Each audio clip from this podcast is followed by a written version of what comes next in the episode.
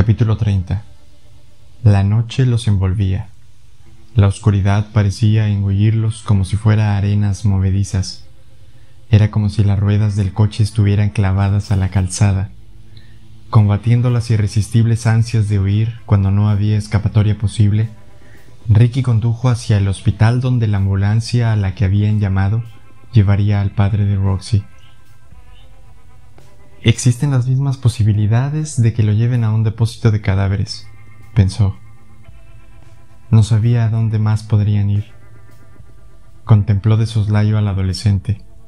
Roxy estaba mirando por el parabrisas. Tenía los labios cerrados con fuerza y los ojos puestos en lo que tenía delante, aunque Ricky dudó que viera nada. Los hechos se la ciegan. Parecía una estatua esculpida en mármol Ricky pensó que debía de estar procesando internamente la imagen del recepcionista muerto. Podría estar en shock, podría estar desorientada. Su noche había estado marcada por el asesinato. Unas pastillas ensangrentadas. Imaginó a Tarik sentado delante de él en su consulta de Nueva Orleans y recordó el placer que sentía cada vez que oía al chico decir algo sin tartamudear. Volvió a mirar a Roxy. No hay tartamudeo en su voz, pensó. No exactamente, más bien un tartamudeo de emociones. Sabía que los chicos de su edad podían mostrar una increíble resistencia emocional frente al dolor y el desastre. Tarik le había enseñado eso. Solo le quedaba esperar entonces que en esa noche imperara la resistencia. Pero lo que había experimentado Roxy era más de lo que la mayoría de la gente podía soportar. Su psique ametrallada. Una lágrima podría decirle algo, una palabra, un sonido. Roxy estaba callada, impertérrita. No creía que el adolescente fuera a hacer nada hasta tener alguna respuesta sobre su padre, pero al mismo tiempo temía que la muerte inminente de éste la inmovilizara Roxy estaba en el umbral del peor miedo del mundo, el vacío. Pero eso era solo si el profesor seguía vivo. Podía imaginar otras tres posibilidades. Tal vez lo hubiera matado esa noche el cáncer. Tal vez lo hubiera matado esa noche una bala disparada por él mismo. Era probable que lo hubiera matado esa noche el señor R, furioso al ver que su cuidadosa planificación e intensa preparación se habían ido al garete. Tres resultados parecidos, pero cada uno de ellos con un significado muy distinto. Rebuscó en su memoria alguna valoración clínica sobre algún chico enfrentado a lo que Roxy tenía delante en ese momento, pero no le vino a la cabeza ningún estudio de casos de sus últimos cinco años, ningún artículo académico que hubiera leído en una revista científica, ninguna conferencia a la que hubiera asistido, ninguna pregunta de una sesión médica de sus días en la Facultad de Medicina que abarcara sus circunstancias. Ni siquiera nada de lo que Tarik había dicho durante sus sesiones con damas. A su entender, Roxy era un nuevo misterio. Podía explotar, podía meter la cabeza en un agujero. Más mármol, tal vez dinamita imposible de predecir. Pensó que los dos iban a la deriva sin remos en un mar de muertes en el que no se divisaba tierra a la vista. Miró de nuevo al adolescente, sentada en silencio a su lado en el pequeño coche de alquiler. Lo invadió una inmensa y vaga sensación de obligación. Si puedo mantenerla con vida esta noche, pensó, Tal vez pueda mantenerme vivo a mí mismo mañana. No estaba muy seguro de cómo lidiar con ninguna de las dos cosas de modo fiable. Se le arremolinaban las ideas en la cabeza, de tal modo que, absorto como estaba, apenas oyó la furiosa sirena que gemía tras ellos. Un estridente bocinazo retumbó sobre su cabeza como el estallido de una ola. Pillado por sorpresa, miró por el retrovisor y vio un par de camiones de bomberos corriendo hacia ellos, con las luces rojas centellantes, amenazando prácticamente con atropellarlos con las prisas. Otro bocinazo del claxon del camión llenó el reducido espacio del automóvil y vio que Roxy se había tapado de repente las orejas con las manos y tenía la boca abierta. Podía haber estado chillando, pero cualquier sonido que emitiera quedaba tapado por el estrépito del camión de bomberos que los adelantaba a toda velocidad. Cuando el segundo camión estaba llegando a su altura, se hizo a un lado para dejar que pasara. Con los mismos ruidos, la misma velocidad, la misma urgencia. Pisó el freno. El cinturón de seguridad se tensó y se le clavó en el cuerpo, impulsado hacia adelante. Por un segundo, mientras el coche se detenía en seco, creyó que se ahogaba. Respiraba con dificultad, como si hubiera estado corriendo. Se volvió hacia Roxy. ¿Estás bien? La adolescente asintió. Otra sirena surcó el aire, y la siguieron una segunda y una tercera, un torrente de gemidos agudos, clamorosos, de una emergencia frenética. Esta vez, Ricky giró un poco el cuerpo y vio como una ambulancia se les acercaba rápidamente. Detrás de ella iban dos coches patrulla. Los faros y las luces rojas y azules lanzaban sus veloces rayos hacia la oscuridad. Los tres vehículos pasaron a su lado como la primera ráfaga de viento de una tormenta inminente, y al hacerlo, les dejaron sin aliento, envolviéndolos en sonido al instante y desapareciendo después igual de prisa. Ricky vaciló y quiso ver si se les acercaban por detrás otros vehículos de emergencia, pero no lo hizo. El hospital está a unos kilómetros. Las palabras de Roxy fueron a rebufo de las sirenas. Ricky esperó un momento y notó que algo le recorría la piel. Al principio creyó que sería un bicho, pero entonces se dio cuenta de que era algo invisible. Humo. Olisqueó el aire Bajó la ventanilla y les llegó un tenue olor a quemado. Algo está ardiendo, comentó Roxy. Ricky asintió, comprobó todos los espejos y volvió a la calzada. Una manzana, dos. El olor aumentaba. A lo lejos vio las luces de emergencia centellando contra algunas fachadas, reflejándose en un reluciente cielo amarillo. Alargó el cuello al mismo tiempo que Roxy. ¡Caramba! dijo la chica en voz baja. Mira eso. Entre los destellos rojos y azules, y mezclada con el color negro de la noche, una enorme columna borrosa de humo gris oscuro se elevaba por encima del tejado de unos edificios del centro. De nuevo detuvo el coche a un lado. Por un segundo sintió la conocida angustia por las turbulencias aéreas, e instintivamente sujetó con fuerza el volante. Al mismo tiempo le vino de golpe a la cabeza un recuerdo inconexo, que le abofeteó las mejillas. Una sensación de familiaridad casi se adueñó de él. Era como si él mismo se susurrara al oído. Sabes lo que está pasando, ¿verdad? Tengo que comprobar algo, dijo. Alargó la mano hacia la guantera, metió en ella el Magnum 357 y la cerró con la llave de contacto. Quédate en el coche, Roxy. Ni hablar, contestó la chica, que se desabrochó el cinturón de seguridad y salió. Los dos bajaron deprisa por la acera hacia las luces y el ruido de emergencia. El olor acre del humo y el fuego los invadió. Doblaron una esquina y observaron el caos organizado de los hombres que combatían el fuego que devoraba un edificio al final de la calle. Sin decir nada, se situaron detrás del reducido grupo de curiosos que se estaba congregando unos veinte metros detrás del camión de bomberos más grande, y al que un único agente de policía mantenía alejado del bullicio.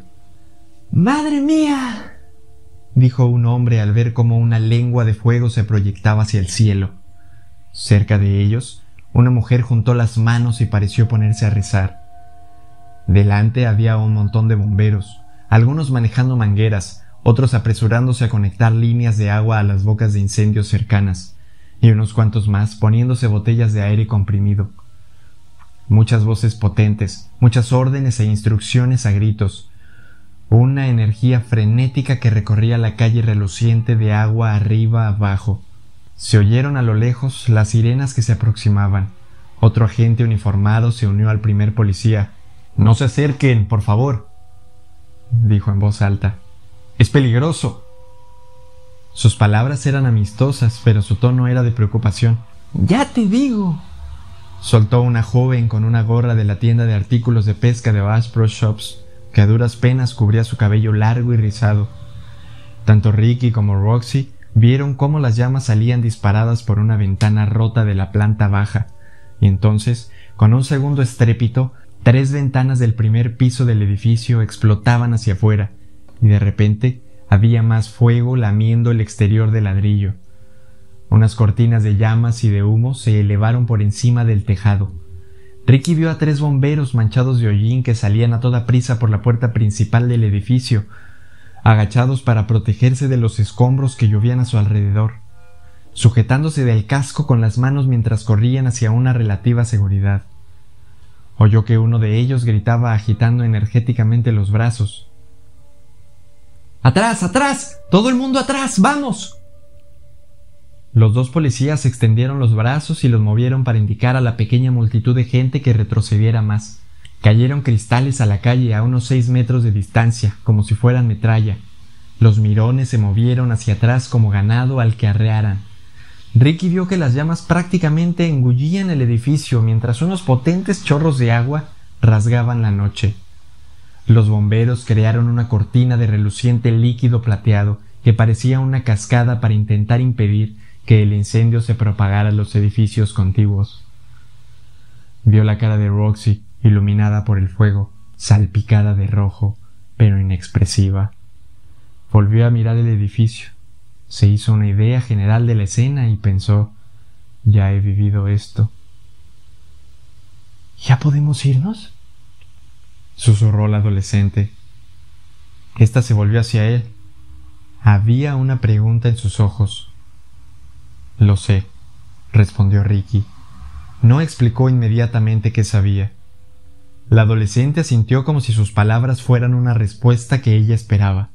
Se abrieron paso entre la multitud que no paraba de crecer. Todos los demás iban hacia el espectáculo, ellos iban contra la corriente. Por un momento, Ricky tuvo la sensación de estar flotando. El ruido de los hombres que combatían el incendio se desvaneció a su alrededor. Solo oía el ligero chirrido de las zapatillas deportivas del adolescente contra la acera y su respiración regular junto a él. ¿Sabes de quién era ese edificio? preguntó Ricky. Roxy negó con la cabeza. Del abogado que preparó los documentos falsos que tu padre firmó. Lo que no dijo fue lo que creía del modo en que alguien cree algo que no puede demostrar. Augustus Sharpie, abogado de una ciudad pequeña, soltero empedernido, propietario considerablemente obeso de una escopeta nueva del calibre 12 que no sabía usar, las fotografías de la escena del crimen, los informes policiales y Dios sabe qué más que hubiera en su bufete y que lo relacionaba con la exitosa defensa de un infanticida estaba dentro de aquel edificio, o mejor dicho, lo que quedaba de él estaba dentro. No dijo nada de esto a Roxy. Mientras caminaba de vuelta al coche con la silenciosa adolescente a su lado, Ricky recordó lo que Virgil, Merlin y el señor R le habían hecho hace cinco años. Habían arruinado su carrera, habían arruinado sus finanzas, Después habían destruido su piso de Nueva York. Las autoridades lo habían considerado un escape de la cañería principal que había inundado el edificio y lo había vuelto inhabitable. Un accidente. Pero no lo fue. O por lo menos no fue algo provocado por las instalaciones viejas y defectuosas que finalmente habían fallado tras demasiados años de uso. Fue un accidente orquestado de forma deliberada por tres personas que habían estudiado la muerte, expertos. Esa noche han hecho lo mismo. Otra ciudad, otro medio, un resultado parecido. Han borrado todos los rastros que han dejado. Y yo tendría que estar muerto, pero no lo estoy, pensó. La entrada del hospital era un oasis de luz fluorescente, en una noche desértica. Había dos coches patrulla y una ambulancia aparcados delante. Ricky vio a un par de técnicos de emergencias sanitarias y vio a varios agentes uniformados reunidos alrededor de una puerta abierta. Una radio de la policía emitía sonora y rápidamente palabras metálicas. Imaginó que todos estaban escuchando las llamadas para acudir al incendio del centro.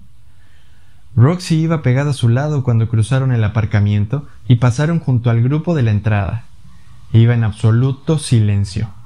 Ricky se figuró que estaba demasiado asustada para hacer preguntas. En cuanto cruzaron unas puertas automáticas que se abrían con un ruido suspirante, Ricky vio un mostrador de recepción y fue directo hacia él. Una mujer de mediana edad con unas gafas colgadas del cuello y un peinado ahuecado, elaboradamente cardado, que se había pasado de moda hacía cincuenta años, alzó la mirada hacia ellos. Sonrió a Roxy y miró a Ricky, que ya se había sacado de la cartera su identificación del hospital de Miami. Necesitamos saber si ha ingresado a Lawrence Allinson esta noche, dijo, usando su mejor voz de médico al mando. La mujer contempló la identificación. ¿Miami? preguntó. Sí, estoy aquí por un caso difícil.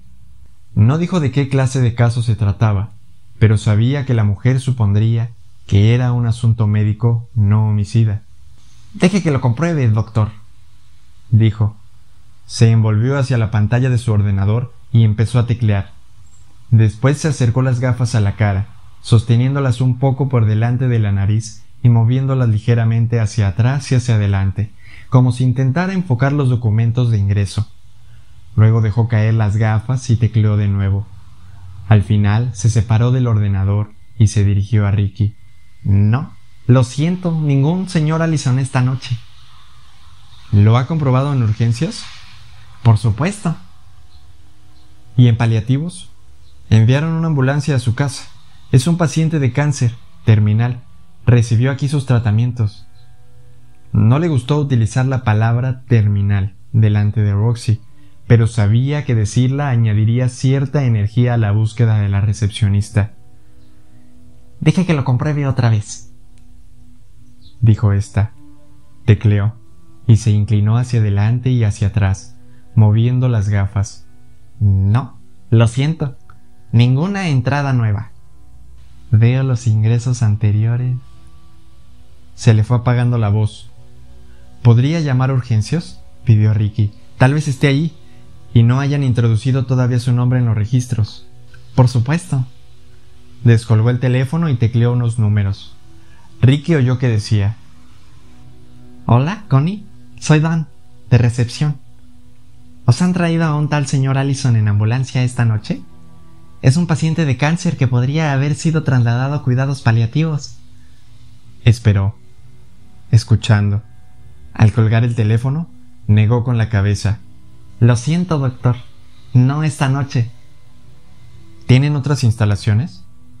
No, no en kilómetros. Ricky se inclinó hacia adelante, pero era imposible que pudiera hablar tan bajo para que Roxy no lo escuchara.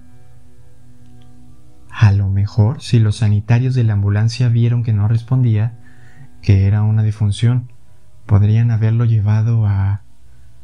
La mujer lo interrumpió. A no ser que fuera un asunto policial, dijo, negando con la cabeza. Y aún así, habrían llamado a la policía de inmediato. ¿Y también a la oficina del médico forense? Si hubo una difunción, como usted dice, se habrían puesto inmediatamente en contacto con ella. Un médico tiene que certificar la muerte in situ.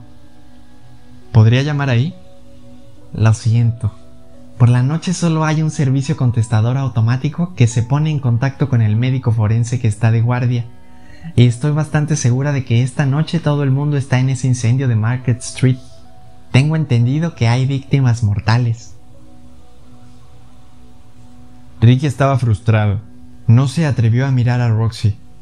Muy bien, dijo. Volveremos más tarde. Ojalá pudiera ser de más ayuda, comentó la mujer. No puede ser, susurró Roxy, tanto para sí misma como para que Ricky la oyera. Lo repitió mientras éste regresaba hacia la entrada y añadió ¿Dónde está? Por el temblor de su voz, Ricky supo que estaba a punto de sufrir una crisis nerviosa. pensó que necesitaba que se mantuviera entera un poco más. Salieron de nuevo al arco de la luz que parecía mantener a raya la noche. Los mismos sanitarios y policías estaban aún reunidos alrededor de la puerta abierta del coche patrulla, escuchando los mensajes sobre la actividad que proporcionaba la central. No te separes de mí, pero no digas nada a no ser que yo te lo pida, dijo Ricky en voz baja. No oyó que Roxy aceptara sus instrucciones, pero supuso que haría lo que le decía. Debía de estar en una especie de piloto automático. Se aproximó al grupo de hombres. Roxy iba unos pasos tras él. Hola, dijo con una voz lo más amistosa posible. Me pregunto si podrían ayudarnos un momento. Los hombres se volvieron hacia él. Un gran incendio, ¿eh? dijo Ricky. Está costando mucho controlarlo intervino un sanitario. ¿Se sospecha que haya sido provocado? Seguramente algo relacionado con el seguro. Los investigadores del departamento de bomberos llegarán al fondo del asunto, comentó uno de los policías. Solo les llevará un par de días. Estamos esperando una llamada para acudir hasta allá.